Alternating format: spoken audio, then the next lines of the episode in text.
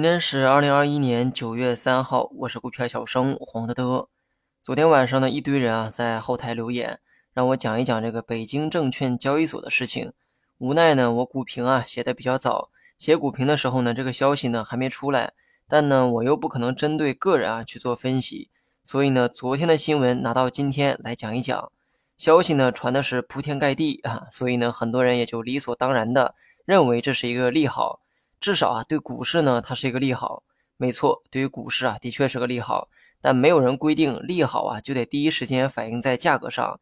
今天的市场呢，还是一地鸡毛，利好的直接受益者券商高开低走。不过呢，想来也是哈，券商呢还没吃到这块蛋糕，价格先拉上去，肯定有人不服啊。不服的人呢，肯定就要跑，把筹码呢丢给这个接盘的人。不过呢，话说回来。上头为啥要搞一个北京证券交易所呢？目前呢，境内哈有两大交易所，一个在深圳，另一个在上海，这两个啊都在南方，而北方呢略显孤单，所以单独再设立一个交易所的目的啊，或许呢就在于此，也就是为了平衡一下南北在金融上的差距。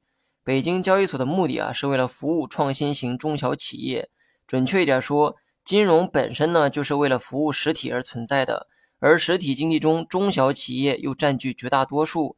即便说很多寡头企业，它也是从小企业开始的。所以啊，呵护培养中小企业就成了近几年的首要任务。不仅是北京交易所之前设立的科创板以及注册制的实行，都是为了更好的为中小型创新企业去服务。但是在主板上市融资，对于很多企业来说，这个门槛啊还是太高。所以呢，早些年还搞了一个新三板。目的呢，就是为了让这些小企业上市融资，但是呢，新三板时至今日啊，也没几个人知道它，流动性呢更是差的要死。上面呢多次改革也没看到太大效果，所以这次的北京交易所本质上还是为了解决同一批人的痛点而设立的，也就是那些主板上市困难的中小创新型企业。那么问题来了，北京交易所的设立真的是利好吗？这个还用问吗？当然是利好。改革的目的啊，都是为了向好发展。这个就是最简单的辨别方式，给中小企业更多的发展和生存空间，未来呢才有更多的独角兽企业出现。想一想曾经的阿里和腾讯就明白了，但只可惜哈，当时呢还没有如此开放的资本市场，所以很多互联网企业都在境外上市，大股东呢也都是海外资本偏多。这个呢对于 A 股的投资者是一种遗憾。如今呢我们有很多的渠道可以投资腾讯、阿里，但他们呢已不再是当初那个小公司了。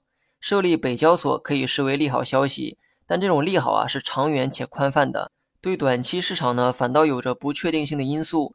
你可以认为这个消息啊会助长今天的市场，但也有可能因为这个消息让很多权重股下跌，进而影响今天的指数表现。总之呢，事后分析都是道理，但事前分析又存在不确定性，而这正是听消息炒股的弊端。那么今天相对强势的还是上证指数，上证呢今天冲高回落。最高呢摸到三六一三点，但收盘呢还是收在了三千六的下方。按照昨天的观点，短期遇阻三千六也比较符合技术走势，所以呢你也不用过分担心风险问题。